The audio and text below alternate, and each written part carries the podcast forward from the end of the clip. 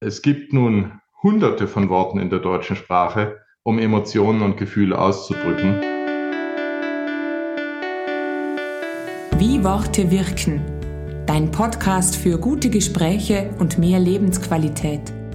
Heute am Mikrofon Helga Boss und zu mir bei Gast ist heute Wolfgang Tietze. Wolfgang Tietze ist Management Coach, hat hunderte Führungskräfte gecoacht arbeitet auch mit systemischer Organisationsaufstellung und hat eine langjährige Erfahrung als Ausbildner von Coaches. Hallo Wolfgang, schön, dass du da bist. Hallo Helga, freut mich. Mit deiner Erfahrung und, und auch mit deinen Berufsjahren, auf die du schon zurückblicken kannst, wie wirken Worte für dich? Mir fällt dazu ein, wenn Menschen miteinander sprechen, gibt es immer die Sachebene. Das heißt, Mitarbeiter, Führungskräfte tauschen sich zu ihren fachlichen Themen aus, informieren sich und es gibt aber auch immer die Beziehungsebene. Und die Beziehungsebene finde ich als Coach natürlich viel spannender. Denn dort drücken die Menschen ja aus, wie sie emotional zueinander stehen, welche Dynamik zwischen ihnen spielt und meines Erachtens, worum es häufig im Kern geht. Und ähm, es gibt nun hunderte von Worten in der deutschen Sprache, um Emotionen und Gefühle auszudrücken. Als Coach unterstütze ich die Menschen, an ihre Emotionen und Gefühle ranzukommen und die passenden Worte zu finden, um diese auszudrücken, so dass Klarheit entstehen kann. Wenn Klarheit entsteht, können auch Beziehungen wachsen, können auch sich Beziehungen weiterentwickeln und mögliche Störungen eben aufgelöst werden. Darf ich dir da fragen, wenn, wenn, wenn du jetzt quasi jemanden als Führungskraft coacht, besprecht ihr dann auch wirklich die Wörter, die man verwenden kann? Oder, oder wie kann man sich das vorstellen? Also gibt es besondere Worte, die einem da helfen oder, oder, oder Tonalitäten? Wie stellt man sich das vor in so einem Coaching? Naja, der Coachee, der Klient, wie wir sagen, sitzt mir ja gegenüber und beginnt zu erzählen, nennt sein Thema, nennt sein Anliegen und wir steigen so Schritt für Schritt ein. Und während er spricht, äh, entwickelt sich bei mir ja eine Wahrnehmung. Das heißt, ich erlebe ja, wie er mir gegenüber sitzt. Ich erlebe beispielsweise seine Anspannung, ich spüre vielleicht seine Angst ähm, oder seine Sorgen und er formuliert die vielleicht noch gar nicht, aber ich nehme das schon wahr. Und dann kann ich nachfragen über Worte und kann einladen, ähm, das einfach zu beschreiben, um ranzukommen, um an den Kern zu kommen, so dass Klarheit entstehen kann. Mhm. Und es sind natürlich keine standardisierten Worte, sondern die Kunst liegt wirklich in der Wahrnehmung und in der Übersetzung dessen, was sich zeigt, in die mhm. passenden Worte. Und das ist gar nicht so einfach, ist aber zu trainieren. Okay. Trainierst du dann das auch mit den Führungskräften, damit sie das ihren Mitarbeitern und Mitarbeiterinnen dann auch ein bisschen praktizieren können? Ich trainiere das in den Ausbildungen, die wir geben. Mhm. Die Ausbildungen sowohl für Menschen, die Coaches werden wollen, als auch für Führungskräfte, die mit Coaching-Kompetenz führen wollen. Dort trainieren wir das sicherlich mhm. auch. Ja, mhm. also das gehört wirklich dazu. Bei meinen Klienten würde ich nicht sagen, dass ich das trainiere, sondern sie erleben es. Sie entwickeln selbst die Kompetenz, äh, das, was los ist bei Ihnen, dafür die passenden Worte zu finden, weil ich eben nachfrage oder weil ich Ihnen auch meins zur Verfügung stelle. Und aus dem eigenen Erleben heraus, glaube ich, entsteht auch wieder äh, eine neue Perspektive und entstehen auch neue Möglichkeiten, die man dann einfach so auch vielleicht an die Mitarbeiter weitergeben kann. Gut.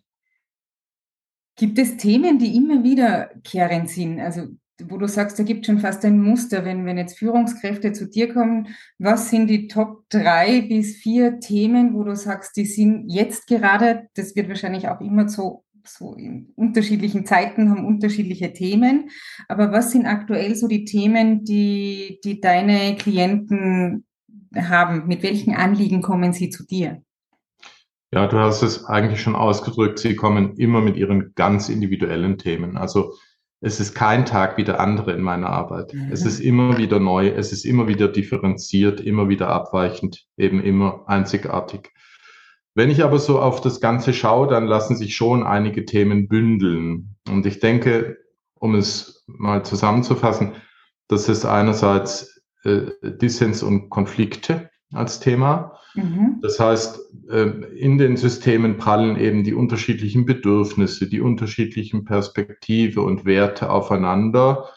Und es gelingt den Menschen mit ihren Bordmitteln häufig nicht, einen Konsens zu finden, eine gemeinsame tragfähige Lösung zu finden. Und wenn das so gar nicht gelingen mag, dann ist eine Möglichkeit, einen äh, Coach oder auch einen Teamcoach hinzuzuziehen, der sie darin unterstützt, ähm, äh, ja, ranzukommen und wechselseitig für Klarheit zu sorgen. Das zweite große Thema, was mir im Moment ganz aktuell wirklich häufig äh, begegnet sind, enttäuschte Geschäftsinhaber und Führungskräfte, die einen immensen persönlichen Einsatz bringen, um die aktuellen Krisen zu bewältigen. Und dabei stehen sie immer im Spannungsfeld zwischen den derzeitig besonders schwierigen Märkten. Ich, Stichwort ist Lieferengpässe, und den äh, steigenden Ansprüchen der Mitarbeiter andererseits. Nicht? Also das heißt, Corona scheint mir nochmal beschleunigt zu haben, so der, der Wunsch nach einer guten Work-Life-Balance, ähm, konkrete Forderungen nach vier Tage Wochen äh, oder nach Auszeiten auf Seiten der Mitarbeiter, die für mich absolut nachvollziehbar sind. Aber das bedeutet für Führungskräfte, dass sie sich immer wieder neu orientieren müssen. Und dafür ist der Coach gut da zu unterstützen. Okay, spannend, ja. Mhm. Dann geht es für Führungskräfte darum, in diesen schnellen Veränderungsprozessen, die gerade stattfinden in den Unternehmen, fast zwangsläufig, um sich an die Gegebenheiten anzupassen, die Mitarbeitenden dort mitzunehmen, sie für die Lösungen zu gewinnen und sie auch in die Verantwortung zu nehmen.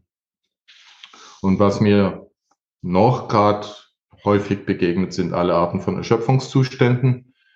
Ähm, das, das ist nachvollziehbar. Viele Menschen fühlen sich mit den ineinandergreifenden Krisen gerade einfach überfordert. Und ähm, mit äh, Unterstützung des Coaches können sie lernen, dazu eine Haltung zu finden, um damit besser zurechtzukommen. Und was wir vielleicht als letztes noch sagen können, ist, dass ich immer wieder erlebe, dass hm, Führungskräfte oder auch Mitarbeitende eben nicht in ihren Rollen sind. Das heißt, dass sie ihre Entscheidungskompetenzen, die ihnen zustehen, entweder nicht ausfüllen als Führungskräfte oder aber äh, überziehen, ähm, also sich eine Art von Einfluss nehmen, der ihnen per Rolle eigentlich nicht zusteht. Und beides führt zu Verwerfungen im Team führt wieder zu Dissens und Konflikten, da schließt sich der Kreis. Ja. Und das sind so, glaube ich, im Moment die äh, Hauptthemen, mhm. die bei mir in der äh, Praxis jetzt auftauchen. Mhm. Und, und, wie können Worte hier helfen? Was tragen Worte dazu bei, dass es den Menschen, den Führungskräften wieder besser geht? Ja, die, vieles zeigt sich ja wie wir schon eingangs besprochen haben, in nonverbaler Kommunikation. Also die Menschen sitzen mir gegenüber und sie zeigen ihre Mimik, sie drücken aus über Gestik, sie drücken aus über Körpersprache. Der ganze Ausdruck ist ja im Raum.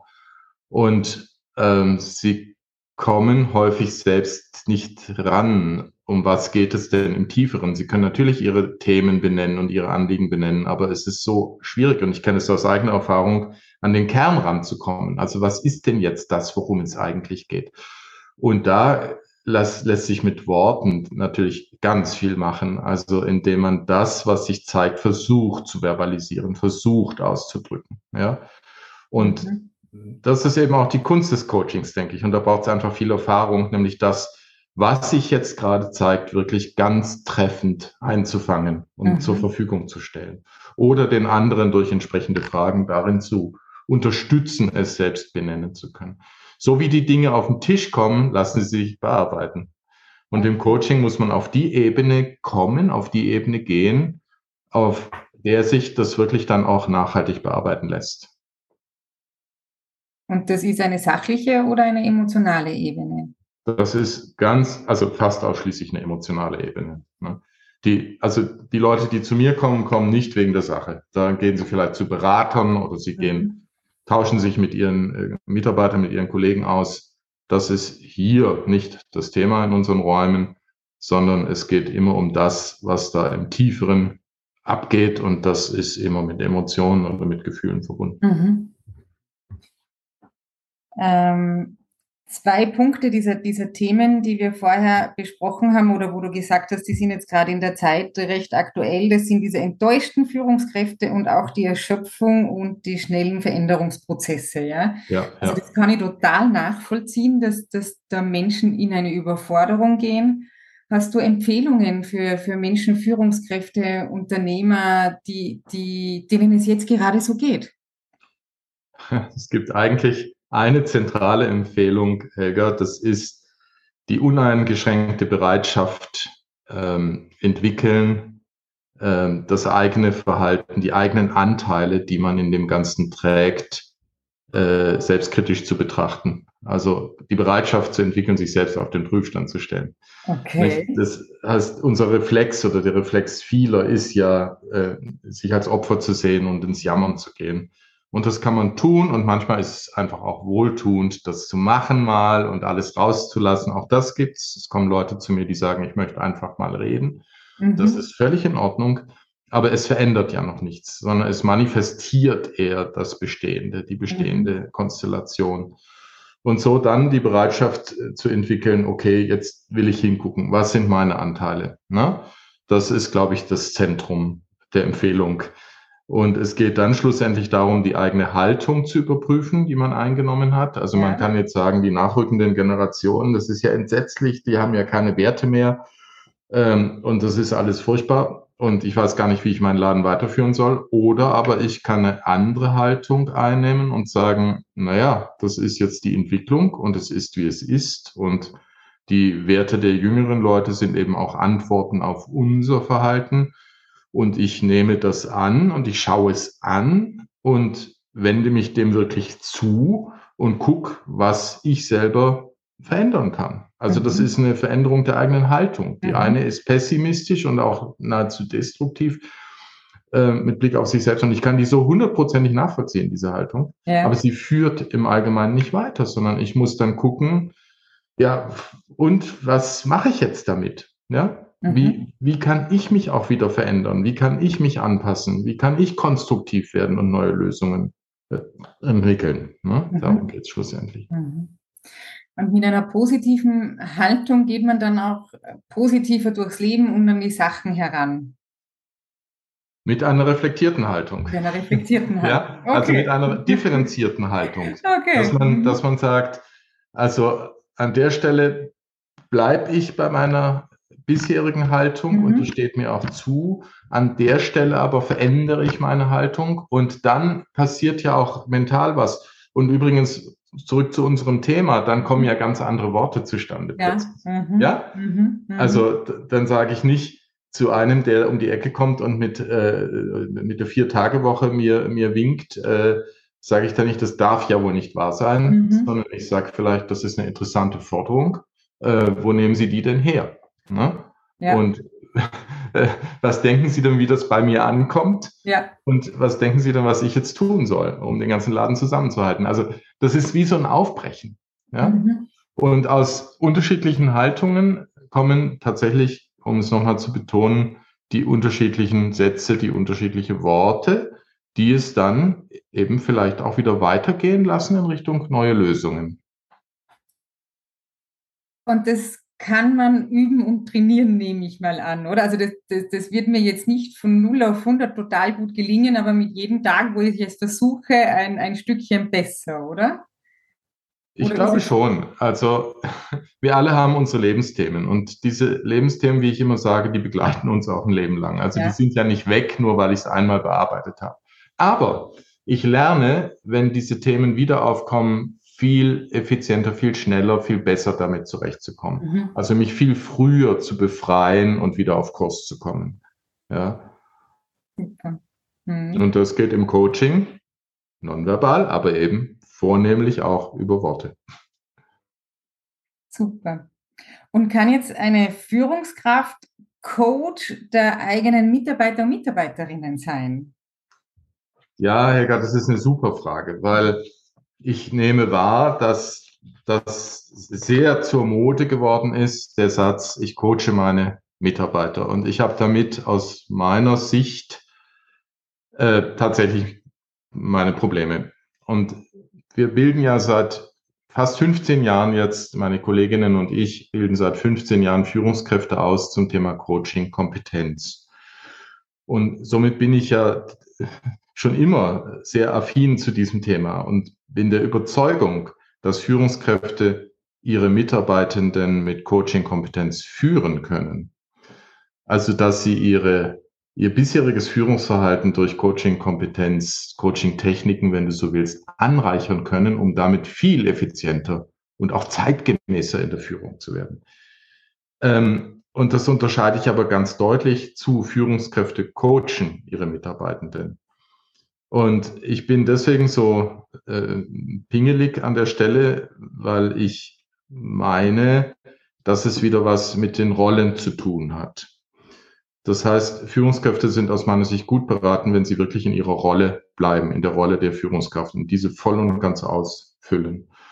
Und dazu können, dabei können Coaching-Kompetenzen natürlich helfen. Das sind ja in erster Linie kommunikative Fähigkeiten wie trainiertes Zuhören, Wahrnehmen, Fragen stellen, spiegeln, zusammenfassen oder Perspektivenwechsel anbieten. Das sind alles Kompetenzen, die Führungskräfte sich aneignen können, trainieren können und damit ihre Mitarbeitenden auch wirksamer führen können. Mhm. Und entscheidend ist, dass die Führungskraft dabei, Führungskraft dabei aber grundsätzlich in ihrer Rolle bleibt. Das bedeutet, dass sie aus meiner Sicht den Zielen des Unternehmens verpflichtet ist und den Mitarbeitenden, die Mitarbeitenden auch immer absichtsvoll dazu bringt, diese Ziele zu erreichen. Also mhm. Führungskräfte haben immer eine Absicht, ja. Und das bedeutet, dass sie äh, mit dieser Absicht eben auch im Prozess unterwegs sind und versuchen, mit welchen Wegen auch immer, den Mitarbeitenden dazu zu bewegen, seine Ziele zu erreichen, denn daran wird der Mitarbeitende gemessen und auch die Führungskraft am Ende des Jahres wird daran gemessen. Der externe Coach hat eine ganz andere Rolle. Er ist ausschließlich dem Anliegen und den Zielen seines Klienten verpflichtet mhm. und damit grundsätzlich ohne eigene Absichten unterwegs. Zudem nimmt er eine neutrale und allparteiliche Haltung ein. Okay. Und ich würde gerne ein Beispiel machen. Ja. Angenommen, eine Führungskraft bemerkt, dass es einem Mitarbeiter an sozialen Kompetenzen mangelt.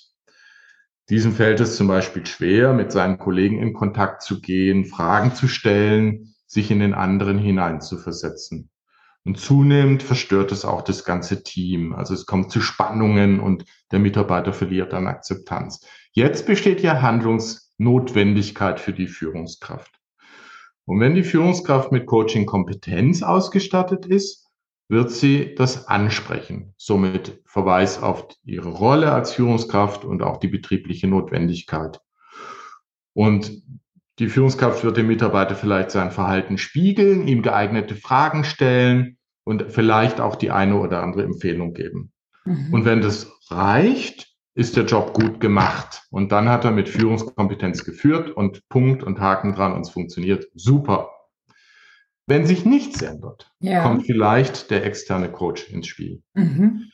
Und in einem Gespräch zu dritt wird dann das Anliegen geklärt und der Auftrag an den Coach formuliert. Unterstütze den Mitarbeiter darin, seine Sozialkompetenz zu verbessern. Ein ausgebildeter Coach wird diesen Auftrag mit Sicherheit sorgfältig klären und unter anderem fragen, was die Führungskraft selbst denn schon unternommen hat. Okay. Ja, das mhm. ist mal so ein Unterschied. Okay. Denn mhm. es kann ja auch immer sein, und häufig ist es tatsächlich so, dass die Führungskraft selbst Anteile in dem Ganzen hat. Mhm. Und das kann, und da ist, da beginnt eben Coaching, weil das kann die ja. Führungskraft selber ja nicht. Wir haben ja alle unsere blinden Flecken. Ich kann mich ja häufig im Prozess in der Situation nicht selber auf den Prüfstand stellen, weil ich es gar nicht blick. Ja. Und äh, der Coach bietet diesem Mitarbeiter dann äh, einen geschützten Rahmen an. Das bedeutet auch, dass nichts von dem, was da besprochen wird, an die Führungskraft weitergegeben wird. Ja. Das heißt, er kann sich dort ganz öffnen, was mhm. er bei der Führungskraft nie kann. Ja. Ähm, und es könnte zum Beispiel, um das Beispiel auf die Spitze zu treiben, rauskommen, dass der Mitarbeiter Angst vor der Führungskraft hat und mhm. deswegen hinter seinen sozialen Möglichkeiten zurückbleibt. Und jetzt ist, wäre das so, wir haben es ja vorher gehabt von den tiefer gehenden Themen, jetzt wäre das ein tiefer liegendes Thema und es würde ein neuer Auftrag kommen, der könnte möglicherweise heißen, wie überwinde ich meine Angst gegenüber dominanten Führungskräften? Ja. Könnte heißen. Mhm. Und dann bin ich diesem Auftrag verpflichtet. Okay. Mhm. Und wir sind dann vielleicht auf der Ebene angelangt, auf der sich das Thema nachhaltig bearbeiten lässt. Okay. Und dafür mhm. braucht es wirklich Coaching-Kompetenz. Äh, dafür muss man eine Coaching-Ausbildung machen, ja. dafür muss man jahrelange Erfahrung haben, um Menschen auf dieser dann auch emotionalen Ebene auch aufzufangen. Also da geht es ja meistens bis ins Familiensystem ja. hinein, da wird sehr emotional und auf die Ebene müssen wir aber auch kommen, wenn wir das Thema äh, wirklich gründlich bearbeiten wollen, so dass sich das tatsächlich ändern kann auf lange Sicht. Ja. Und das würde ich jetzt mal sagen, können Führungskräfte aus ihren Rollen heraus nicht. Ja. Und meistens sind sie ja auch nicht in dieser Tiefe und Qualität ausgebildet. Und das ist mir ganz wichtig, das einmal auszusprechen und klarzustellen, glaube ich, merke ich gerade. Ja. Mhm. Ähm, um, um einfach auch wieder einen, einen, einen Beitrag zu leisten zur, zur Klarheit. Ja. ja. Also, dass es unglaublich hilfreich ist und im Moment wirklich von den Mitarbeitern auch erwartet wird, zunehmend erwartet wird, dass Führungskräfte über diese Coaching-Kompetenzen, über diese soften Faktoren, wie man auch sagt, Soft mhm. Skills mhm. verfügen und nicht äh, äh, sozusagen autoritär führen. Das ist immer längst vorbei. Ne? Ja. Ähm, und dass aber auch die Führungskraft ganz klar ihre Grenzen erkennt und nicht in Gefilden wildert, in denen sie ähm, es nicht besser macht. Mhm. Ja, sondern äh, wo dann wirklich Risiken auch auftreten im Sinne von, als Führungskraft aus meiner Rolle heraus und auch mit der Kompetenz, die ich habe, kann ich das, was da jetzt aufgeht, gar nicht auffangen. Das mhm. ist dann sicherlich nicht hilfreich. Ein, ein sehr schönes Beispiel, das jetzt einfach gezeigt hat, dass, dass jeder auch in, in diesen Firmensystemen, die wir haben, oder Abteilungen oder Einheiten, jeder bringt ja seine Erfahrung mit und trägt, trägt die mit, also da gibt es ja keine, keine wirkliche Abgrenzung, oder? Und wenn diese Dinge dann miteinander sich treffen, dann kann es einfach zu Konflikten oder, oder Schwierigkeiten kommen oder zu Dissens.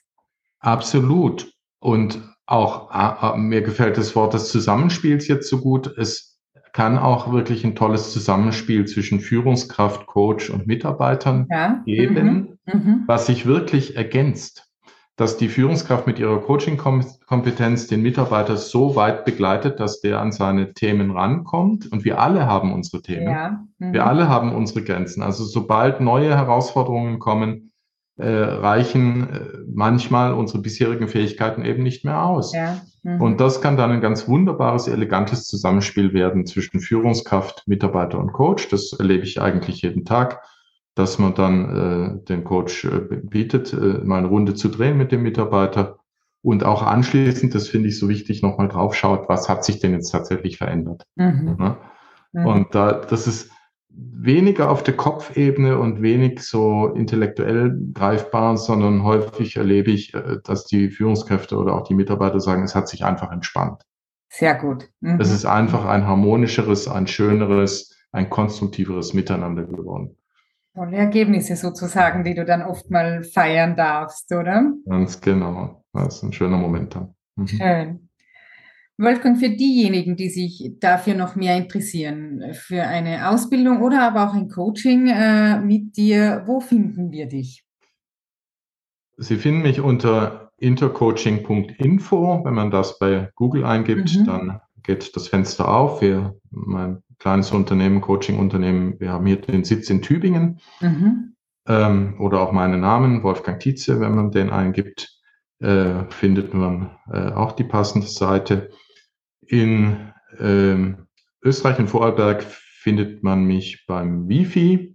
Das Wifi macht dort, organisiert dort die Ausbildungen zum Coach. Das ist auch eine Möglichkeit, um in Kontakt zu gehen. Vielen lieben Dank. Dankeschön auch für unser Gespräch. Danke, Wolfgang. Ich bedanke mich bei dir, Helga. Vielen Dank. Dieser Podcast ist eine Produktion des Vereins für positive Kommunikation. Alle Infos über uns findest du auf unserer Website wiewortewirken.at. Dir hat gefallen, was du gehört hast? Fein, das freut uns. Dann folge uns doch in Zukunft, damit du keine Folge mehr versäumst.